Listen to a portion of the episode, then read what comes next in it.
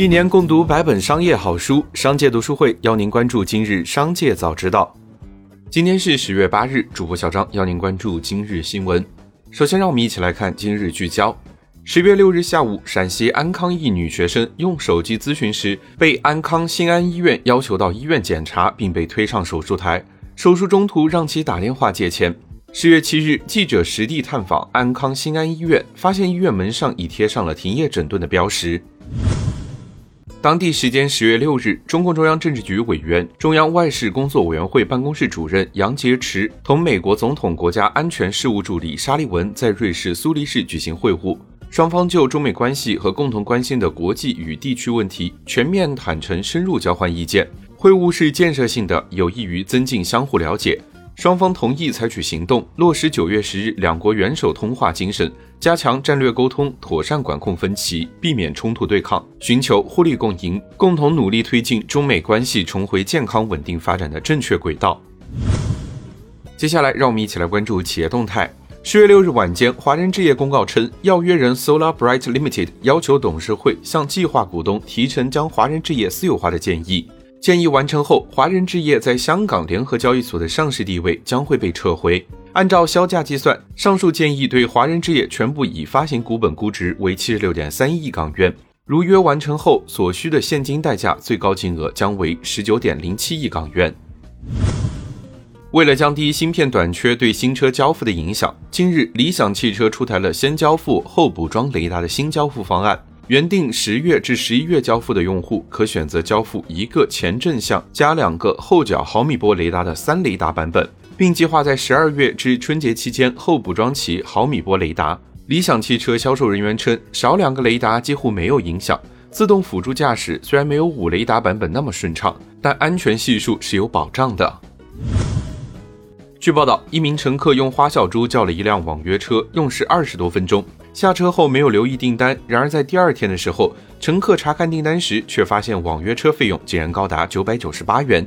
据了解，乘客的订单由第三方出行平台阳光出行所承接。客服人员表示，后台信息显示，司机师傅是在九月三十日十点左右才点击结束订单的。该事件的发生应该是司机师傅忘记点击结束订单导致的。他们正在对订单进行核实，核实之后订单费用会进行修改。近期，美股因美联储政策收紧预期、债务上限及基建计划谈判进展缓慢，一度陷入风雨飘摇。然而，另一个风险因素似乎正在酝酿中，且盈利降速及成本传导下的物价上升压力。随着三季度财报季正式开启，本周饮料巨头百事可乐发出了涨价预警。结合此前美联储调查显示，生产商提价意愿较高，由疫情引发的供应链瓶颈效应可能会进一步释放，从而影响复苏前景和市场情绪。十月六日，苹果宣布为小学生与教育工作者推出全新资源，包括新的“人人能编程”早期学习者活动指南，将编程课程资源范围拓展至从幼儿园到大学。苹果表示，人人能编程早期学习者指南今日起在苹果官网上面向家长和教育工作者提供免费下载。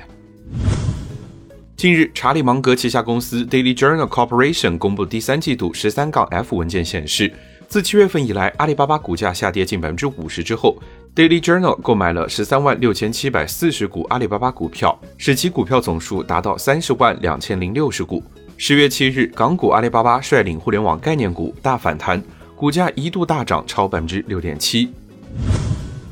特斯拉在官网上调了 Model 3和 Model Y 的美国售价，部分版本提价一千美元。业内人士指出，新能源汽车制造成本的上升导致部分车企销售价格的调整。在原材料方面，市场目前处于供不应求的状态，未来价格还可能将持续攀升。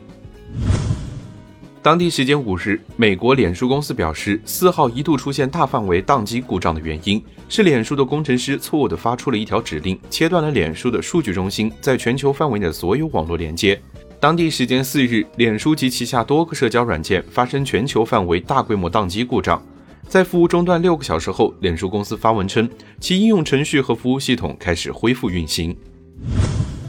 紧接着，让我们一起来关注产业消息。国家电影局初步统计数据显示，截至十月七日十七时，二零二一年我国国庆档票房达到了四十二点四六亿元，其中《长津湖》以三十点九亿元票房领跑，并打破国庆档影片票房纪录。我和我的父辈以九点四亿元票房排名次席。